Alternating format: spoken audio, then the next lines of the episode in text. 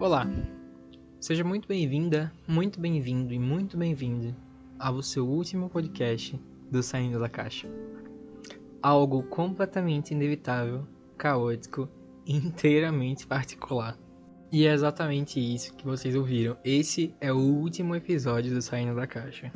Um podcast que nasceu na intenção de passar algum tempo na pandemia, durante o período de quarentena em 2020. Já faz um ano que a gente se conhece, nos vimos algumas vezes, deixamos de nos ver outras, passamos um longo tempo separados e é assim que devemos ficar. Para ser bem sincero, nesse episódio eu tinha planejado um roteiro, tinha escrito algum script, mas isso cortaria completamente a forma com que a gente deve lidar. Eu convido a vocês hoje a sentar à minha mesa, tomar a cerveja, o refrigerante ou até mesmo a água. Lavar os pratos enquanto conversa comigo, cozinhar enquanto a gente se despede ou fazer disso uma conversa cara a cara. Tendo a certeza que no meio disso tudo vai ter lágrimas, a voz vai embargar, mas que esse momento foi feito para ser assim. Não posso deixar de me emocionar, porque esse projeto nasceu na intenção de simplesmente é, partilhar algum momento, dar alguma companhia, ser alguma companhia e receber alguma também no período que a gente mais precisava, em que a nossa saúde mental e emocional precisava de alguma atenção e precisava ser compartilhada com outras pessoas. Mas tanta coisa mudou de lá para cá a rotina mudou tanto, as prioridades mudaram, aconteceram coisas, perdemos pessoas, ganhamos companhia. E a gente, nós, eu e você, você e eu precisamos aprender que em algum momento, por mais inevitável, por mais evitável que a gente queira que seja, por mais chato também que seja, nós precisamos encerrar os nossos ciclos e encerrar eles da maneira mais digna possível.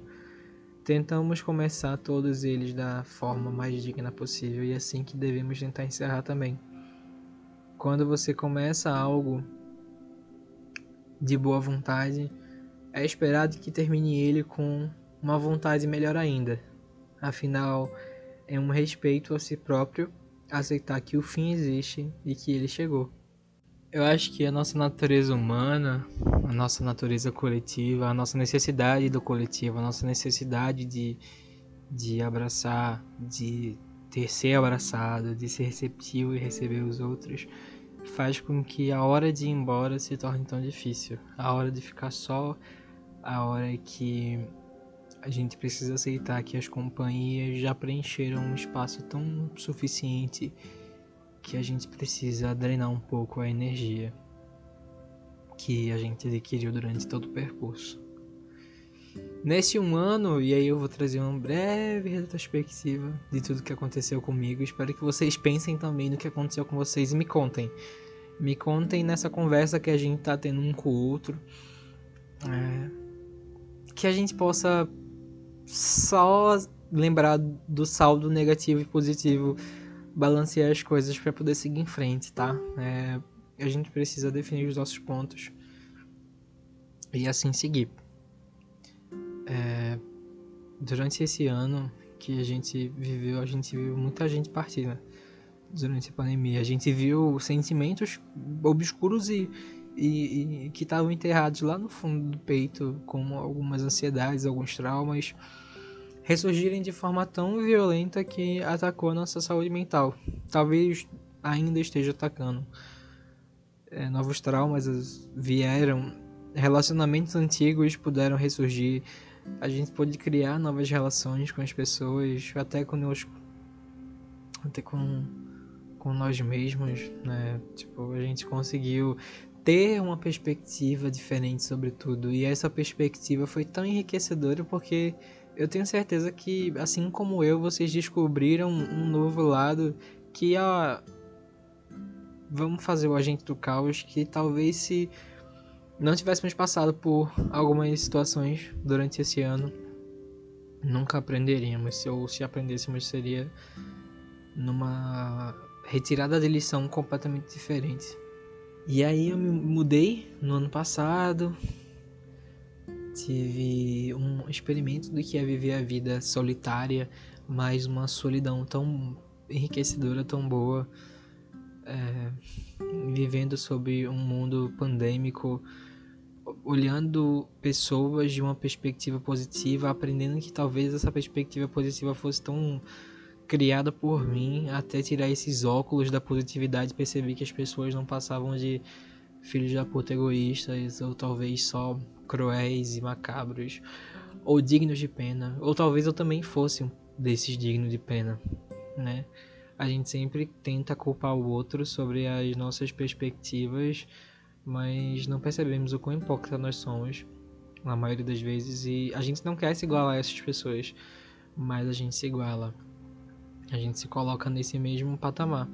É, hoje em dia ainda vejo muitas pessoas que saem de casa para festa, para outras é, atividades coletivas que há um ano atrás seriam completamente condenáveis e condenados por estas, é, e elas participam. Né?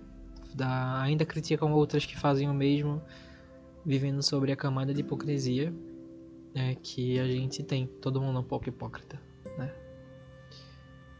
É, durante esse ano também eu consegui aprender mais sobre mim, mais sobre os meus gostos, mais do que eu possa querer da minha vida. Conheci pessoas incríveis, aprendi sobre relacionamentos, vivi relacionamentos, seja amorosos, seja sociais, seja profissionais.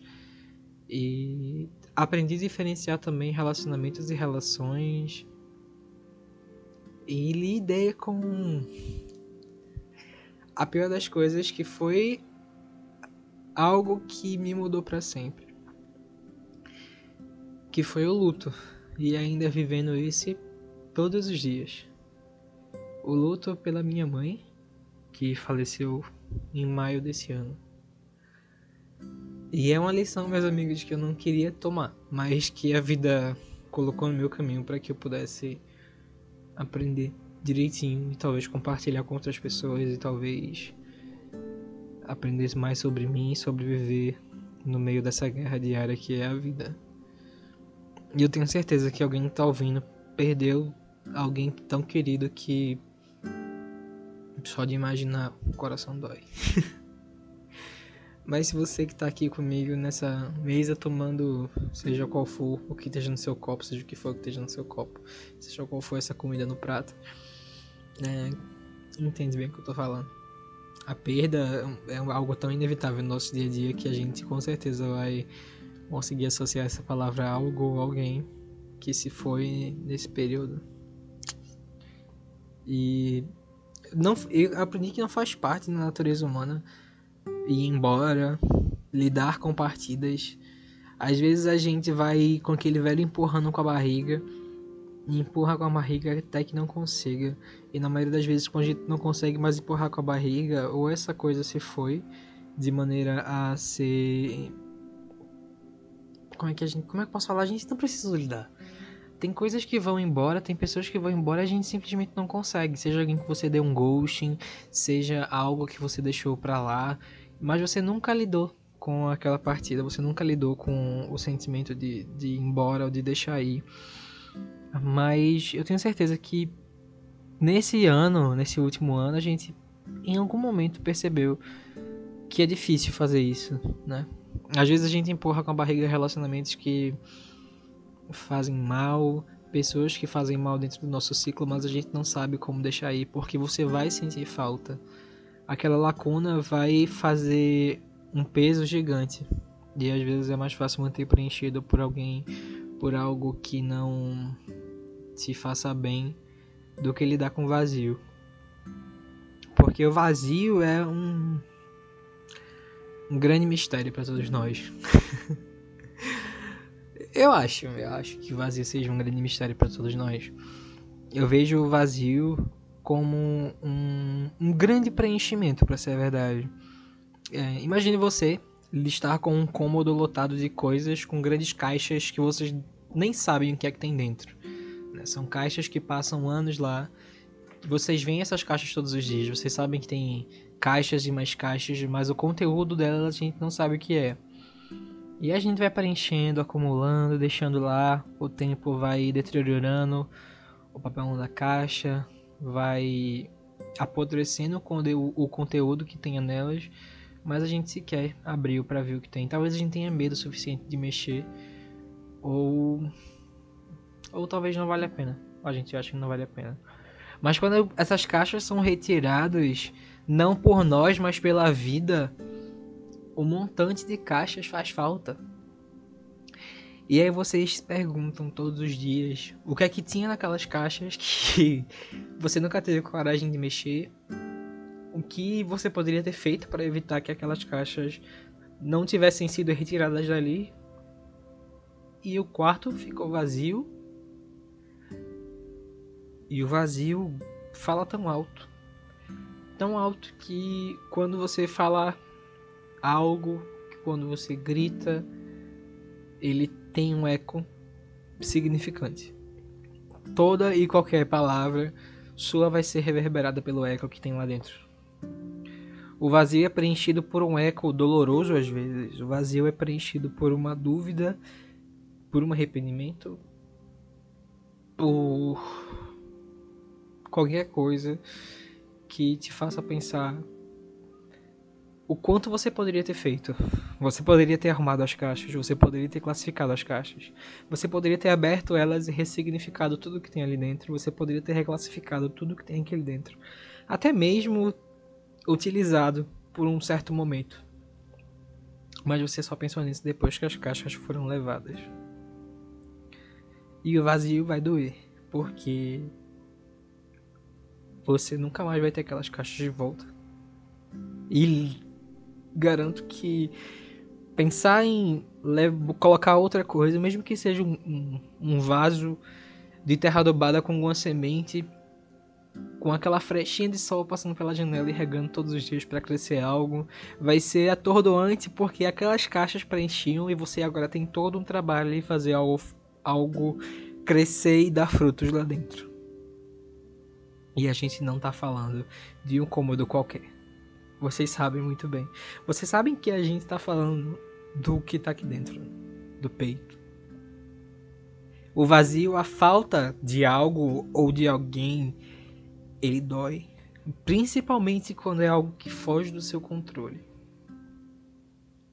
Quando você se pergunta todos os dias o que faltou para manter as caixas, o que faltou para que elas pudessem ser úteis. O vazio é a pior parte de tentar preencher. Às vezes a gente tenta preencher as nossas vidas com pessoas, coisas e, e necessidades passageiras para não ter que lidar com o vazio que agora faz parte de quem você é, da sua personalidade. Com um vazio que era preenchido por algo tão importante que a gente não percebeu. A gente não sabe dar tchau. A gente não sabe se despedir de verdade. Eu acho que. E eu coloco a gente no, no sentido de que eu faço parte desse, desse grupo que não sabe se despedir. Por exemplo, eu mantive o saindo da caixa ativo e online por muito tempo e me culpei muito todos os dias por não alimentar esse podcast, por não trazer um conteúdo, por não conversar com as pessoas, eu vou levar para sempre a promessa que eu fiz a vocês de trazer alguém para conversar além de mim. É... E deixei por muito tempo a culpa me corroer, mas eu sabia que não tinha algo a mais para tirar desse, dessa árvore, que é o saindo da caixa, que por muito tempo deu frutos às pessoas que precisavam dele, deu frutos a mim, me alimentava, é, me preenchia. Mas agora eu mesmo preciso retirar essa caixa da minha sala. preciso que isso seja feito. Eu preciso que o silêncio do saindo da caixa exista e reverbere por muito tempo. Afinal, ele vai estar sempre disponível para vocês. Mas com uma grande lição, né? Sempre tive a oportunidade, a necessidade de trazer grandes lições para todos nós.